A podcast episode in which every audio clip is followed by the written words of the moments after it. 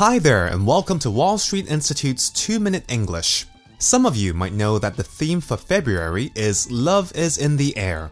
Love is an interesting topic. The word love could mean many different things to many different people. But the one thing that I notice is that it is a topic that everyone likes to talk about or listen to.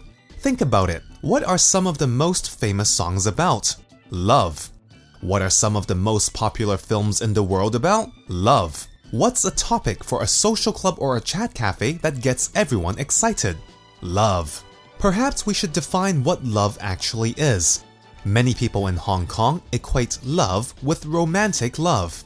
This means that when they think of love, they think of things like boyfriends, girlfriends, going on dates, Valentine's Day, romantic walks, candlelight dinners, etc. The expression love at first sight meaning that you fall in love with someone the very first time you see them would fit this definition of love. Have you ever heard of the expression puppy love? This is a feeling that you get in romantic love when you first start to like someone. All you can do is think of that person, and all you want to do is to spend time with that person.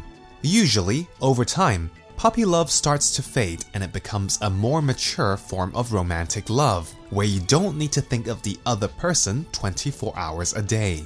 There is also another kind of love called unconditional love. This is the love that exists between parents and children, brothers and sisters, family members, etc.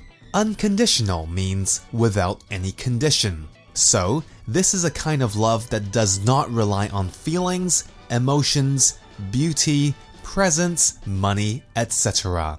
So, it is very different to romantic love.